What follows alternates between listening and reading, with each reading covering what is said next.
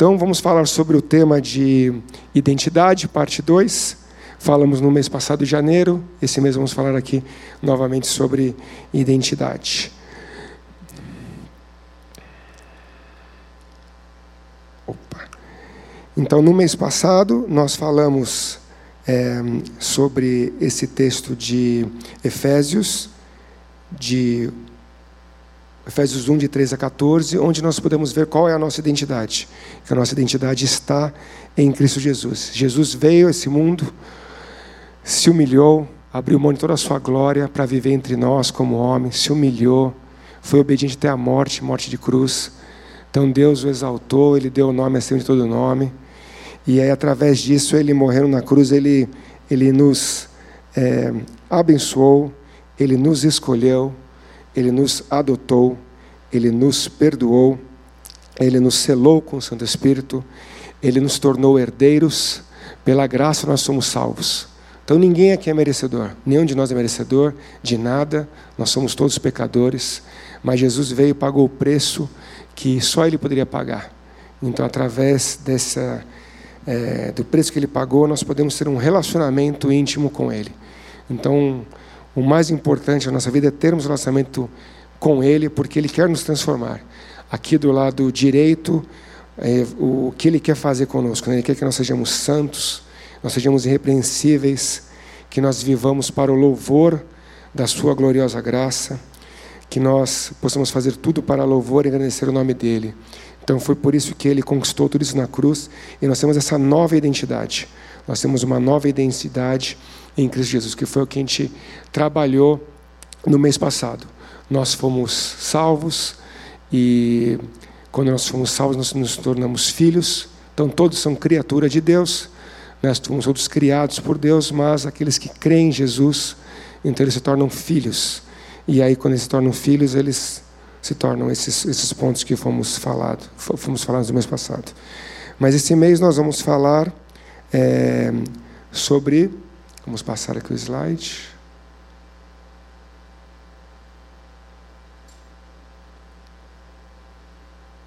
Estamos com. Se puder passar o slide aí, que acho que não está indo.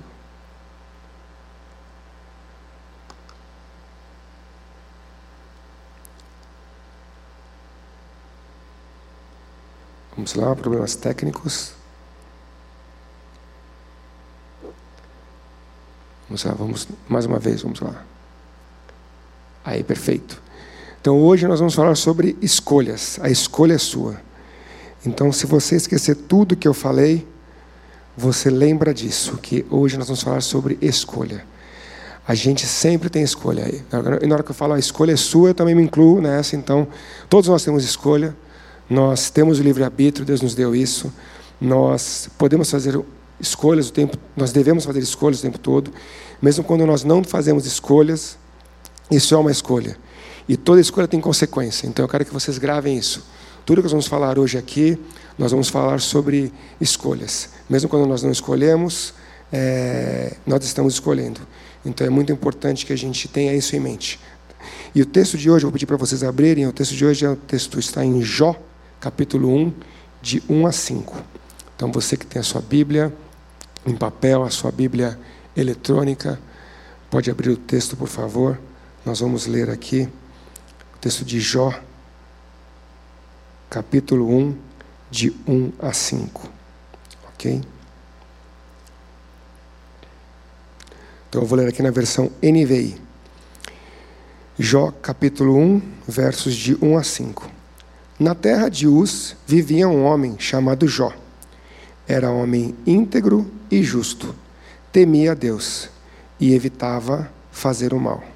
Tinha ele sete filhos e três filhas, e possuía sete mil ovelhas, três mil camelos, quinhentas juntas de boi e quinhentas de jumentos, e tinha muita gente a seu serviço. Era o homem mais rico do Oriente. Seus filhos costumavam dar banquetes em casa um de cada vez, e convidavam suas três irmãs para comerem e beberem com eles. Terminado um período de banquetes, Jó mandava chamá-los e fazia com que se purificassem. De madrugada, ele oferecia um holocausto em favor de cada um deles, pois pensava: talvez os meus filhos tenham lá no íntimo pecado e amaldiçoado a Deus. Essa era a prática constante de Jó. Amém? Então, hoje eu queria falar, eu queria conversar sobre esse texto e sobre alguns outros que a gente vai falar, e eu queria que vocês tivessem em mente sempre essa imagem. Essa imagem vai ficar aqui para vocês estarem, estarem pensando aqui. Essa imagem é uma imagem do iceberg. E o iceberg, quando você está andando de barco, até você avista ele e fala assim: Nossa, como o iceberg é grande, né? Aquilo que você está vendo, né? Como uma coisa grande. Mas na verdade, aquilo que a gente vê é apenas 10% do que é o iceberg. Se vocês repararem aqui no desenho, tem uma linha pontilhada e a maior parte do iceberg está ali encoberta. Então a maior parte é aquilo que a gente não vê. E eu queria que a gente tivesse isso em mente. Nós vamos ler alguns textos, vamos refletir aqui. Eu queria que você tivesse isso em mente. A parte de cima é o que a gente vê. É o que a gente vê na vida de cada um aqui. É o que eu enxergo da pessoa. E aqui é a parte secreta. Essa parte de baixo aqui é a parte secreta. É aquela parte que só Deus sabe, só Deus conhece. Deus sabe todas as coisas. Então eu quero que vocês tenham isso em mente. E quando a gente faz escolhas na vida, nós estamos fazendo escolhas muitas vezes baseado ou no nosso relacionamento com Deus, ou na obediência da palavra, como nós falamos que o tema do ano é assim cremos, assim vivemos, ou estamos fazendo escolhas baseadas naquilo que o mundo vê, naquilo que o mundo oferece, naquilo que os outros veem, naquilo que é uma aparência. Então eu quero que vocês tenham isso em mente enquanto nós vamos fazer o nosso, nosso bate-papo aqui.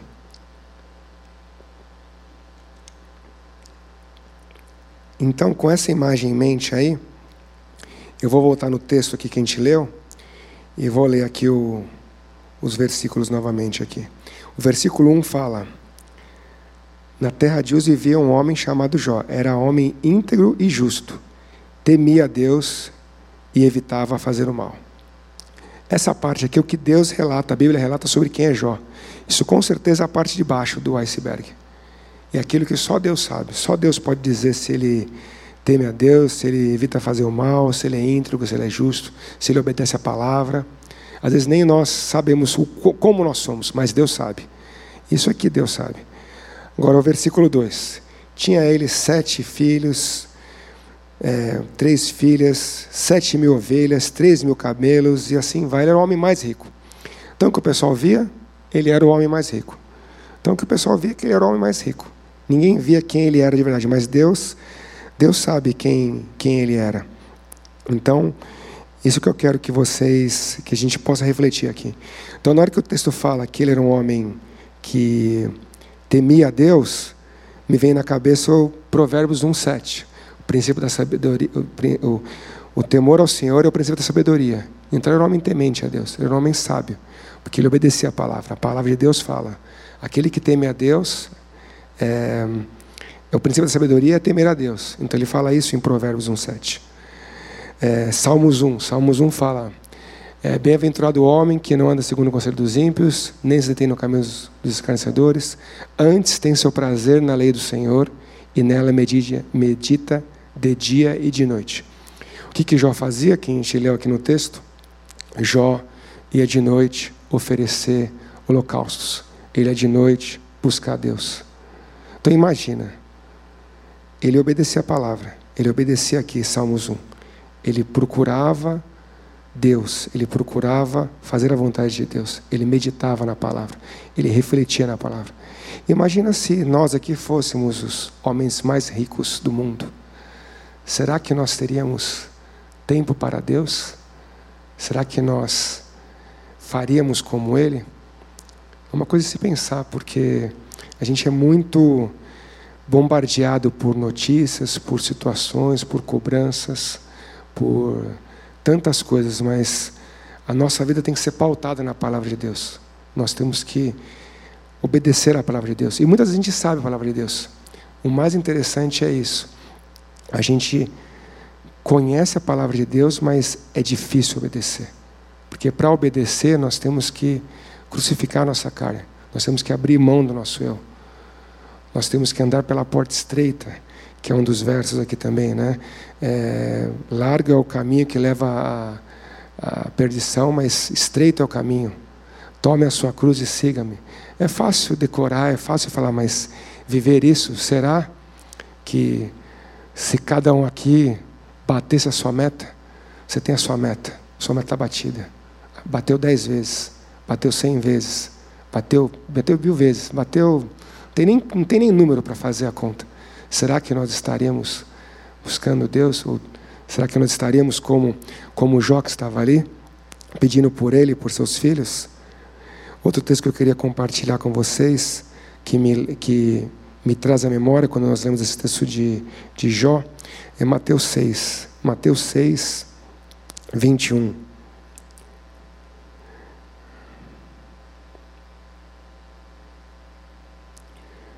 Mateus 6, 21 fala o seguinte: Pois onde estiver o seu tesouro, aí também estará o seu coração.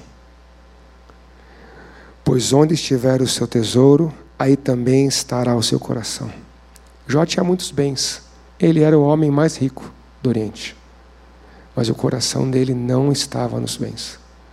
O coração dele não estava nos filhos, nas honras que recebia, como pessoa nobre, conhecida. Não estava em nada disso. Estava no Senhor. No mesmo capítulo 6 de Mateus, nós podemos ler aqui no verso 33. Busquem, pois, em primeiro lugar, o reino de Deus e a sua justiça, e todas essas coisas serão acrescentadas a vocês.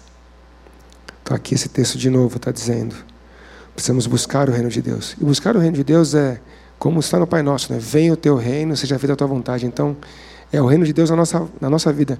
Muitas vezes não é a nossa vontade, muitas vezes não é do nosso jeito, não é o que Deus quer, porque Deus quer nos transformar, Ele quer nos mudar. E o que, que Ele deixou para a gente? Ele deixou o manual, o manual fabricante, Ele deixou a Bíblia. A Bíblia. Nós, nós precisamos ler a Bíblia, nós precisamos crer na Bíblia, nós precisamos acreditar nela. E nós precisamos colocar em prática. Assim vivemos, assim cremos, assim vivemos. Então, esse texto aqui, buscar o reino de Deus e as coisas são acrescentadas. As coisas acrescentadas serão na vida eterna. Lógico, teremos coisas aqui, temos bênçãos, temos filhos, temos coisas que, que acontecem em família, muitas bênçãos que Deus nos dá, mas isso não é importante, não é o mais importante. É, continuando aqui no. Outro, outros pontos que me chamam a atenção na hora que a gente lê esse texto. Salmos 24, 1. Salmos 24, 1 diz o seguinte: vamos para lá.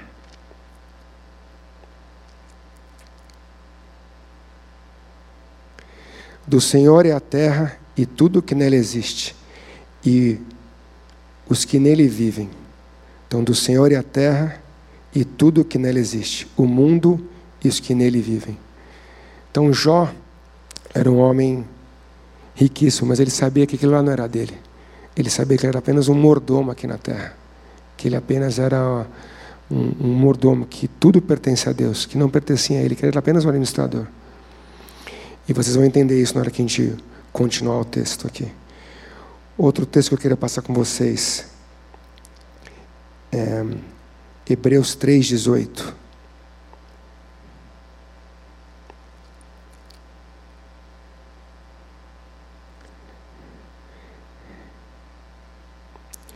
Hebreus 3,18 diz o seguinte: E a quem jurou que nunca haveriam de entrar no seu descanso, não foi aquele que foram desobedientes?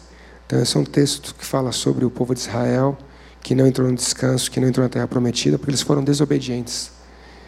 E aqui, e Jó é realmente o exemplo de quem é obediente. Ele não é o exemplo de quem desobedeceu.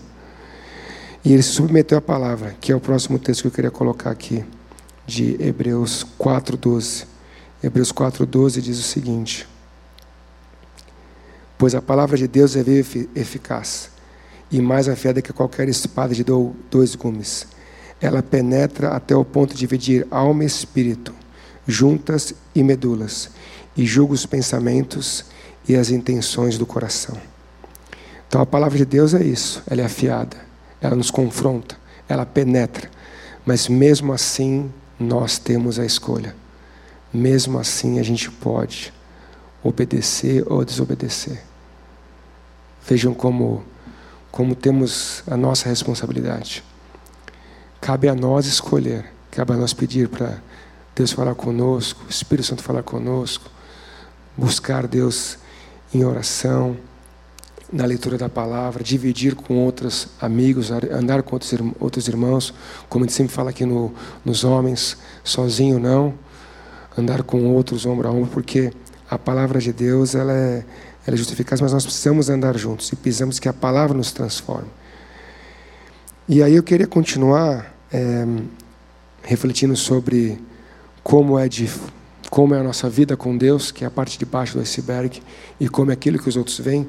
Continuando aqui no texto de, de, de Jó, eu queria continuar aqui no texto, porque Jó passou por duas provações. O livro de Jó fala sobre essas provações. É um livro extenso, são 42 capítulos, mas recomendo a leitura. Não vai ser possível passar por todos aqui, mas eu quero ler com vocês aqui as provações é, de Jó. Então, nós vamos ler a primeira provação dele e a segunda provação. A primeira provação é no capítulo 1, Jó 1, de 6 a 22. Então, eu vou ler aqui. Enquanto eu estiver lendo os versículos, nós vamos estar colocando aqui esses versículos para ver de que parte nós estamos falando. Nós estamos falando daquela vida que a pessoa vê, nós estamos falando do homem rico, que é a parte de cima do iceberg, aquilo que todos veem, ou nós vamos estar falando da parte de baixo, que é a vida com Deus. Então vamos lá, vamos para Jó.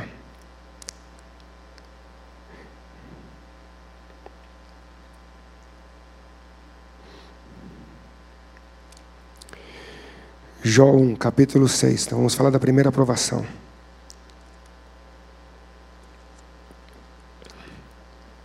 Vamos lá, verso 6. Certo dia os anjos vieram apresentar-se ao Senhor, Deus Todo-Poderoso, e Satanás também veio com ele. O Senhor disse a Satanás: De onde você veio? Satanás respondeu ao Senhor: De perambular pela terra e andar por ela. Disse então o Senhor a Satanás: repara nessa, repara, gente, repara. O Senhor disse a Satanás: Reparou em meu servo Jó? Não há ninguém na terra como ele, irrepreensível, íntegro, homem que teme a Deus e evita o mal. É a parte de cima e a parte de baixo que ele está falando. A parte de baixo é a parte verdadeira, o relacionamento as madrugadas que ele passava buscando a Deus, refletindo, se arrependendo, buscando a Deus, buscando conhecer. Deus conhecia ele. Deus está falando da parte de baixo do iceberg aqui, gente. E aí, Satanás responde no verso 9: Será que Jó não tem razões para temer a Deus? Respondeu Satanás. Acaso não puseste uma cerca em volta dele, da família dele e de tudo que ele possui? Tu mesmo tens abençoado tudo o que ele faz, de modo que os seus rebanhos estão espalhados por toda a terra. Mas estende a tua mão e fere tudo o que ele tem, e com certeza ele te ele amaldiçoará na tua face. Ele te amaldiçoará na tua face. Satanás está falando da parte de cima. Está falando aqui dos bens. Fala assim: não, esse Jó aí, que é isso? Esse Jó aí não é, não é tudo isso daí que você está falando, não. Esse Jó, ele. Porque o cara está bem de vida, né? Porque se tirar, meu, já era. Ó, se, se te mexer nessa parte aí, esse cara vai te abandonar. Certeza. Certeza. Aí, Satanás coloca isso. Satanás está falando da parte de cima, que é o que a gente vê. E nós temos essa regra na nossa mente, tá? A gente, a gente muitas vezes, a gente tem esse no automático. A parte aparente, a parte visível. Ah, foi bem, sou abençoado. Foi mal, não foi abençoado. O que não é verdade. A gente já falou sobre isso no mês passado, que todo aquele que crê, ele é abençoado, ele é escolhido. Então a nossa identidade está em Deus. Nossa identidade não está nas coisas desse mundo. Porque terra e céu passarão, mas a palavra do Senhor permanece para sempre. O mundo vai passar, mas a palavra de Deus não permanece. E a nossa identidade está no céu, nós somos cidadãos do céu, para todo aquele que crê, que já aceitou Jesus. E se você ainda não creu aceitou Jesus, pode nos procurar também no, no final do culto. Então, voltando aqui. Satanás está falando sobre as coisas aparentes. E aí ele, Senhor Deus, fala o seguinte no verso 12: Pois bem, tudo que ele possui está nas suas mãos, apenas não toque nele. Então Satanás saiu da presença do Senhor. Então, Deus consentiu que Satanás ferisse a, as coisas dele, menos o corpo dele, mas o que ele tinha podia ser ferido. Então, continuando aqui no verso 13. Certo dia, quando os filhos e as filhas de Jó estavam no banquete, comendo e bebendo vinho na casa do irmão mais velho, um mensageiro veio dizer a Jó: Os bois estavam arando e jumentos estavam pastando por perto, quando os sabeus os atacaram e os levaram embora. Mataram a espada os empregados, e eu fui o único que escapou para lhe contar. Enquanto ele ainda estava falando, chegou outro mensageiro e disse: Fogo de Deus caiu do céu e queimou totalmente as ovelhas e os empregados. E eu fui o único que escapou para contar a você. Verso 17. Enquanto ele ainda estava falando, chegou outro mensageiro e disse: Vieram caldeus em três bandos, atacaram os camelos e os levaram. Mataram a espada os empregados, e eu fui o único que escapou para contar a você. Enquanto ele ainda estava falando, chegou ainda outro mensageiro e disse: Seus filhos e suas filhas estavam num banquete, comendo e bebendo vinho na casa do irmão mais velho quando de repente um vento muito forte veio do deserto e atingiu os quatro cantos da casa, que desabou. Eles morreram e eu fui o único que escapou para contar a você.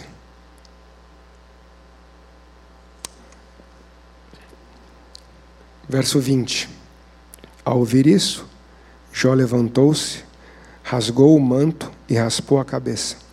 Então prostrou-se com o rosto em terra, em adoração, e disse: Saí nu do ventre da minha mãe, e nu partirei. O Senhor, o Deus, o Senhor o levou. Louvado seja o nome do Senhor. E aí o verso 22. Em tudo isso, Jó não pecou e não culpou a Deus de coisa alguma. Então, independente do que acontece, nas nossas vidas, nós sempre temos a escolha. E Jó escolheu obedecer. Jó escolheu não pecar. Jó, ele escolheu é, não culpar a Deus, é o que fala aqui no Verbos. Em tudo isso, Jó não pecou e não culpou a Deus de coisa alguma. Não culpou Deus. Então, independente da circunstância, ele escolheu obedecer. Ele realmente é, tinha um relacionamento com Deus, sabia quem ele era, sabia que tudo era de Deus e ele tinha realmente uma, uma vida com Deus. Bem, o, a questão é a seguinte: apesar de tudo isso, ainda tem a segunda aprovação. Vamos para o verso do, para o capítulo 2. No capítulo de 2 de Jó, temos a segunda aprovação. Num outro dia, os anjos vieram apresentar-se ao Senhor, e Satanás também veio com eles para apresentar-se. O Senhor perguntou a Satanás: De onde você veio? Satanás respondeu: De perambular pela terra e andar por ela. Novamente aqui, verso 3. Disse então o Senhor a Satanás: Reparou em meu servo Jó? Não há ninguém na terra como ele, irrepreensível, íntegro Homem que teme a Deus e evita o mal. São as mesmas palavras. São as mesmas palavras do, do, do capítulo 1. É essa parte invisível aqui. É o relacionamento dele com Deus. É como ele era, é como ele buscava ser. Fazer escolhas. Todas as, todos os dias, toda circunstância. Independente de aquilo estar no controle dele ou não estar no controle dele ele fazia as escolhas de modo que ele pudesse ser irrepreensível diante de Deus, de modo que ele pudesse ser íntegro, de modo que ele pudesse temer a Deus, de modo que ele pudesse evitar o mal. Vem o verso 4. Pele por pele, respondeu Satanás. Um homem dará tudo o que tem por sua vida. Estende a tua mão e fere a sua carne os seus ossos, e com certeza ele te amaldiçoará na tua face. O Senhor disse a Satanás: Pois bem, ele está nas suas mãos, apenas poupe a vida dele. Então, mais uma vez, Deus permite que Satanás venha provar Jó. Saiu, pois, Satanás da presença do Senhor e afligiu Jó com feridas terríveis, da sola dos pés ao alto da cabeça. Então Jó apanhou um caco de louça e com ele se raspava, sentado entre as cinzas. Então sua mulher lhe disse, mulher de Jó, verso 9: Você ainda mantém a sua integridade? Amaldiçoe a Deus e morra. Agora veja o que Jó falou, gente. Agora realmente é. Nós precisamos andar, eu me incluo nessa, muito, muito mais com Deus, precisamos buscar muito mais Deus. Olha o que ele fala. Você fala como uma insensata. Aceitaríamos o bem dado por Deus e não o mal? Em tudo isso, Jó não pecou com seus lábios. Então Jó não pecou. Jó fez a escolha de não pecar. Jó tem um versículo que fala: aquele que controla a sua boca controla o seu corpo inteiro. Em Provérbios. Jó não pecou com seus lábios. Jó não pecou com seus lábios.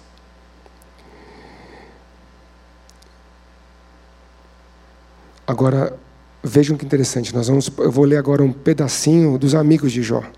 Os amigos de Jó, eles chegam para falar com Jó, que é o que está aqui no, no capítulo 2. E eles chegam para conversar com ele. São três amigos. Elifaz, Bildad, Zofar.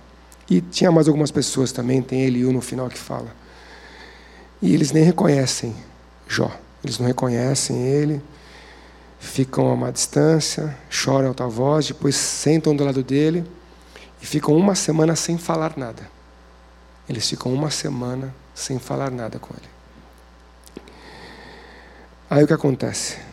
Aí nós temos do capítulo 4 até o 42 de Jó, é, vários discursos que acontecem. E nesses discursos, cada um desses amigos vai falando para Jó.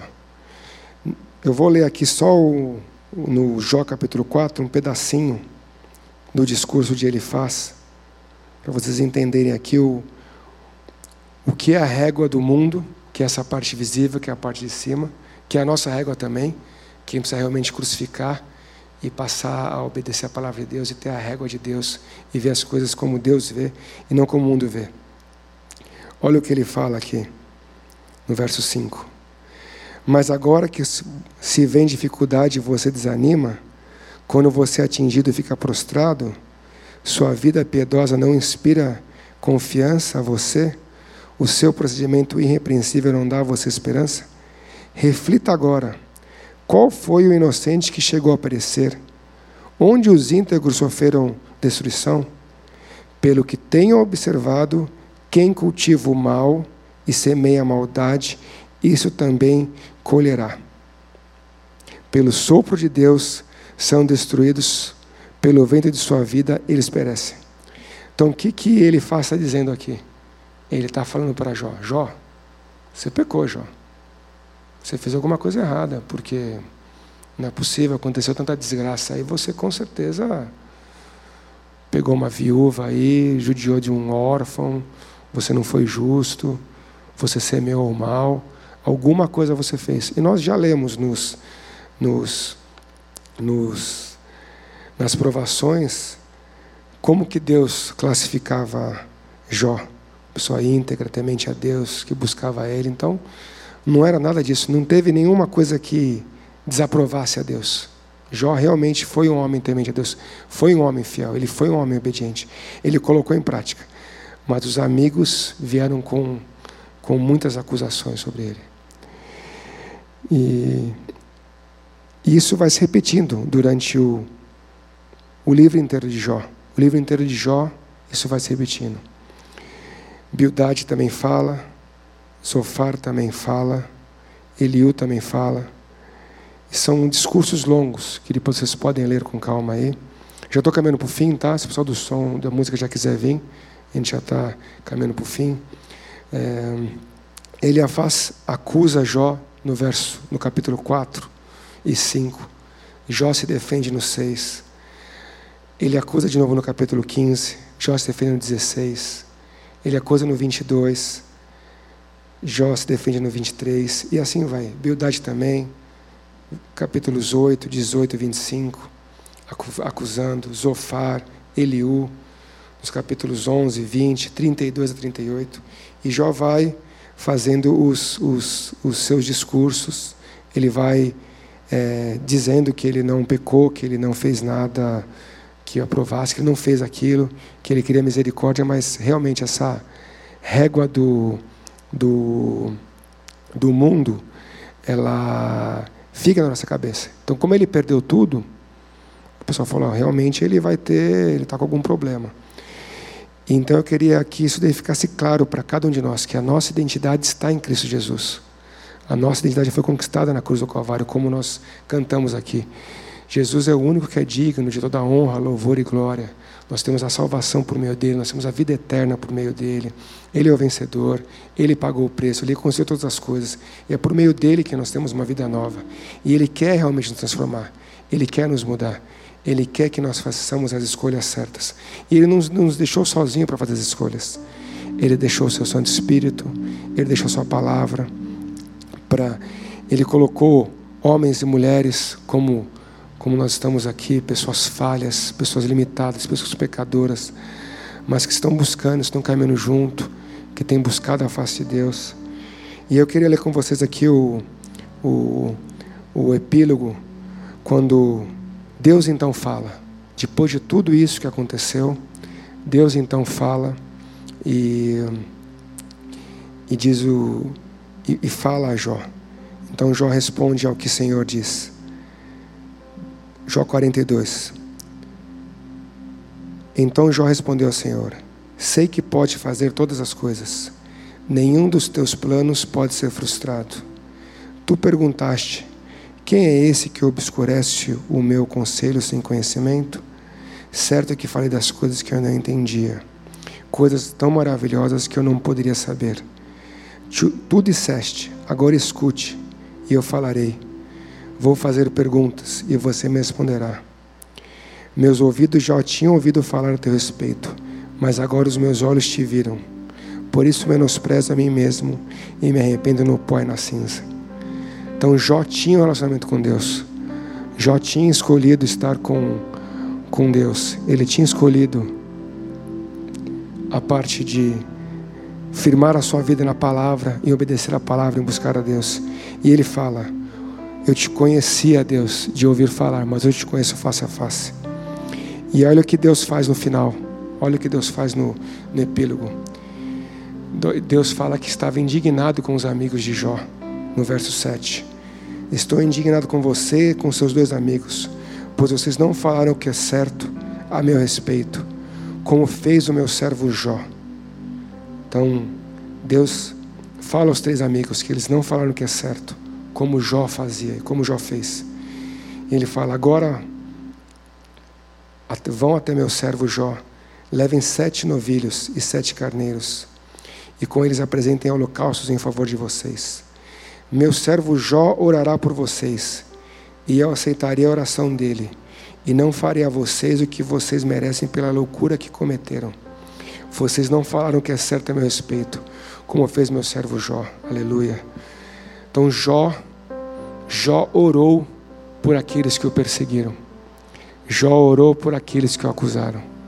Deus falou: eles merecem uma pena pela loucura que fizeram. E Jó orou por eles e a, a punição não veio. Houve misericórdia. Eles não receberam a punição que eles mereciam. Da mesma forma como Jesus veio e morreu na cruz por nós, nós temos a misericórdia e a graça dele. Nós temos a graça de Deus, que é um dom imerecido, nós não merecemos, temos a misericórdia, que é a punição que nós não recebemos. E é o que acontece no final. Depois disso, Jó, ele, Deus o abençoa novamente.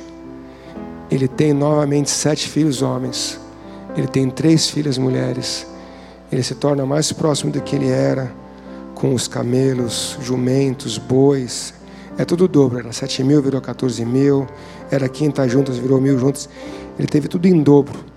E os filhos também ele teve em dobro, porque ele teve novamente os filhos. E os primeiros filhos ele não perdeu. A gente fala que ele teve tudo em dobro e é fácil entender na hora que você vê as juntas de boi ou os, as, os milhares de animais. Você fala, não, era, era sete, virou 14, era 500. Mas os filhos, os primeiros morreram. Como é que pode ser o dobro? Na verdade, são o dobro, porque os filhos são a herança do Senhor. E ele, ele cria que os filhos dele tinham tido se entregado a Deus, que eles estariam com Deus na eternidade. Então, na hora que os filhos morreram, eles foram para o céu. Assim como os filhos dele, os filhos que ele teve, também morreram. Assim como ele também fala que ele morreu em idade avançada, viveu umas 140 dias e morreu. Ele também morreu, mas ele sabia que ele estaria com Deus na eternidade. Porque a nossa vida é a eternidade com Deus. Nossa vida aqui na terra é passageira. O nosso corpo vai perecer, mas a nossa alma é eterna. Nós vamos passar uma eternidade com Deus. Aqueles que creem em Jesus, que se entregaram a Jesus, vão passar a eternidade com Ele. Então não deixe para depois ter uma vida com Deus. Se você está longe de Jesus, volte para Ele. Se você não aceitou Jesus, faça isso hoje. Viver com Jesus, com Deus, é a melhor coisa que existe. Porque nós vamos passar a eternidade com Ele. Ainda há tempo. Haverá uma época em que não haverá mais tempo quando Jesus vier. Não haverá mais tempo de arrependimento. Ainda há tempo de se arrepender. E Deus quer nos transformar. Ele quer. Enquanto nós estivermos cantando, reflita nisso. E Deus abençoe. Ame Jesus, amém.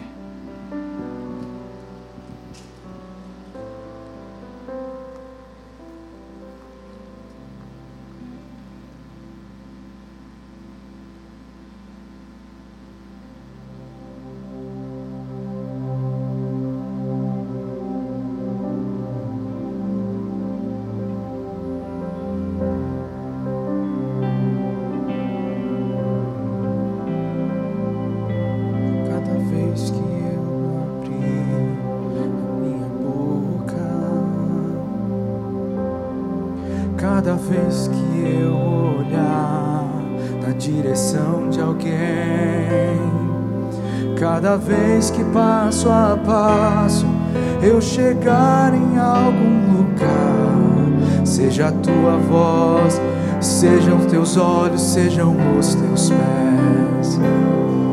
Cada vez que eu tocar no rosto em pranto,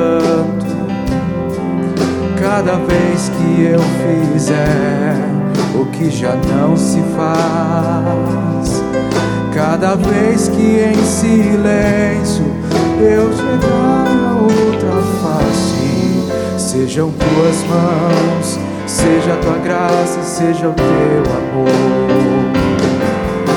Eu quero te servir, eu quero te obedecer, viver vontade, refletir tua verdade te honrar com minha vida, em tudo te adorar, mestre, amigo, amado Jesus, esse é o meu querer.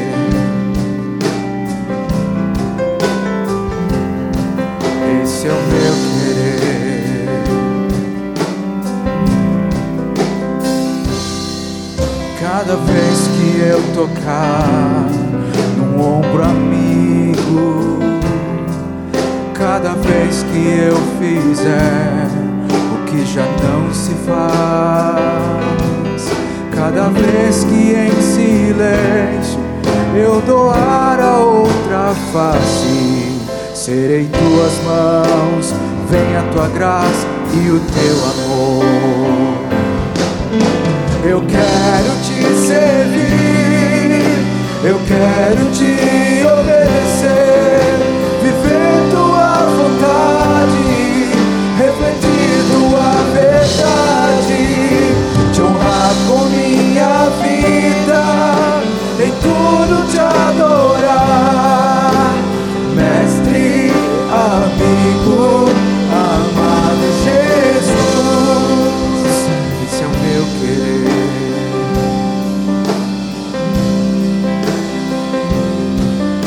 esse é o meu querer.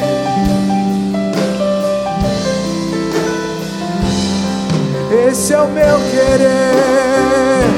Oh.